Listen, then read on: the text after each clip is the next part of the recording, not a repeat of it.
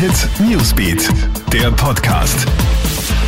Schönen guten Morgen, hier ist wieder Marco Di Lorenzo. Ich habe die wichtigsten News dieses Vormittags für dich. Wird die neue Regierung heute endgültig abgesegnet? Der erweiterte Bundesvorstand der Grünen hat am Abend dem gemeinsamen Programm mit der ÖVP einstimmig zugestimmt.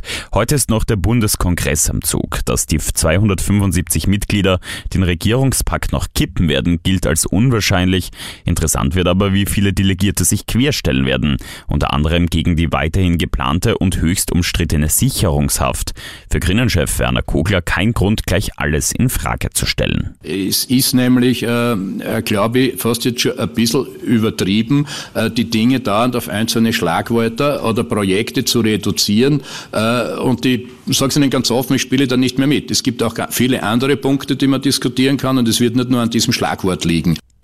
Der Iran schwört Rache, dass deren wichtigster General Qasem Soleimani durch einen Drohnenangriff getötet wurde, sorgt im ganzen Land für Trauer, aber auch Kampfansagen. Angeordnet hatte ihn US-Präsident Donald Trump persönlich. Soleimani habe aber Angriffspläne auf US-Ziele gehabt, somit sei der Luftschlag gegen ihn, aber auch andere Milizkommandanten eine reine Vorsichtsmaßnahme gewesen, formuliert es Trump. Drama bei einer Zirkusvorstellung in Amsterdam. Zwei Trapezkünstler sind aus rund 10 Metern in die Tiefe gestürzt. Einer von beiden soll dabei schwer verletzt worden sein, befindet sich aber angeblich außer Lebensgefahr. Das Duo Sky Angels tritt immer ohne Fangnetz auf. Es wurde bereits mehrfach für seine spektakulären Shows ausgezeichnet. Und Kleider machen Leute, dieses Sprichwort wird von einer neuen Studie abermals untermauert. Laut den US-Forschern trauen wir fremden Leuten, die aufgrund ihrer Kleidung reich wirken, tendenziell mehr zu als Personen, die dadurch als arm eingestuft werden. Den Testpersonen wurden dafür Fotos gezeigt, bei denen Gesicht und Oberteil frei kombiniert werden konnten.